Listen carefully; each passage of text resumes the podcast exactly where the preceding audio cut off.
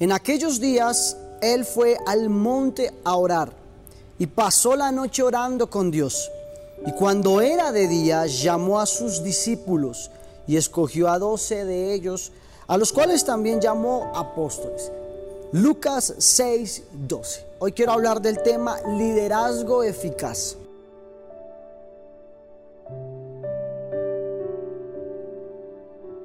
El liderazgo eficaz es aquel que perdura a través de los seguidores y de las generaciones, quienes han sido formados genuinamente para que perpetúen la obra del Señor, la cual Él nos ha asignado. Sabes, Josué se convirtió en el sucesor de Moisés a causa de su fidelidad y su espíritu de servicio. Elías perdón, Eliseo no se separó ni un instante de Elías porque anhelaba una doble porción de la cual posaba en su líder, en su maestro.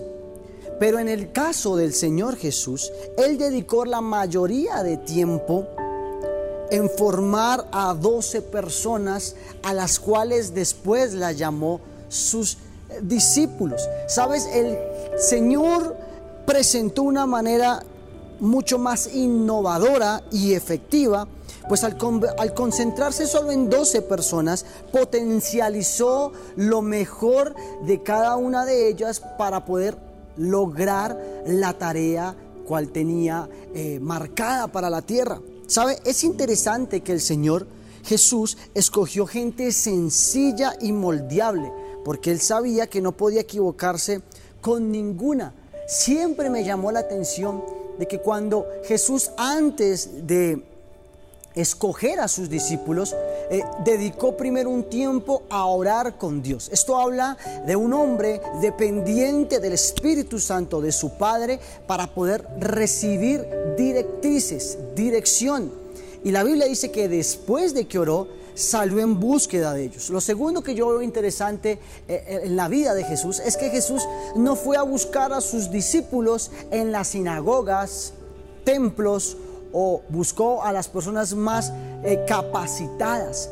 Todo lo contrario, Jesús empezó a caminar y llamó a personas y hombres humildes, sencillos, moldeables de corazón. Tal vez no sabían mucho, pero sí eran personas moldeables y sencillas. Jesús anhela usar su vida para bendecir a otros. Solo necesitamos disponernos de corazón para ser moldeados, para después convertirnos en unos ganadores de almas y en unos dignos discípulos de Jesús. Sabes, nadie puede discipular si no está siendo discipulado. Nadie puede predicar de sujeción si no vive en sujeción. Nadie puede predicar de cobertura si no vive en cobertura.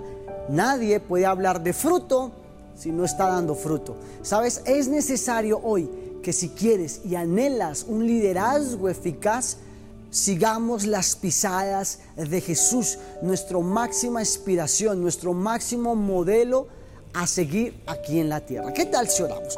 Padre, hoy te damos gracias en este tiempo, por esta oportunidad, por esta tu palabra, Padre Celestial. Te damos gracias porque hoy has hablado a nuestro corazón. Señor, todos fuimos llamados, Señor, y hoy tú nos haces el llamado.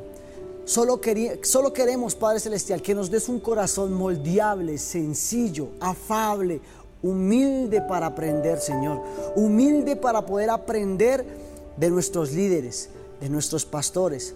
Padre, si logramos eh, seguir, Padre Celestial, imitar la fe de nuestros pastores, de nuestros líderes, nos queda fácil imitar y limitarte a ti que no, te, que, no te vemos, Señor. Enséñanos a tener la humildad, Padre Celestial, para aprender, Señor, de nuestro prójimo, Señor. Y ayúdanos a poder tener un liderazgo eficaz, efectivo, para poder tener los mismos resultados que tú tuviste, Señor. En el nombre de Jesús. Amén y amén. Bendiciones.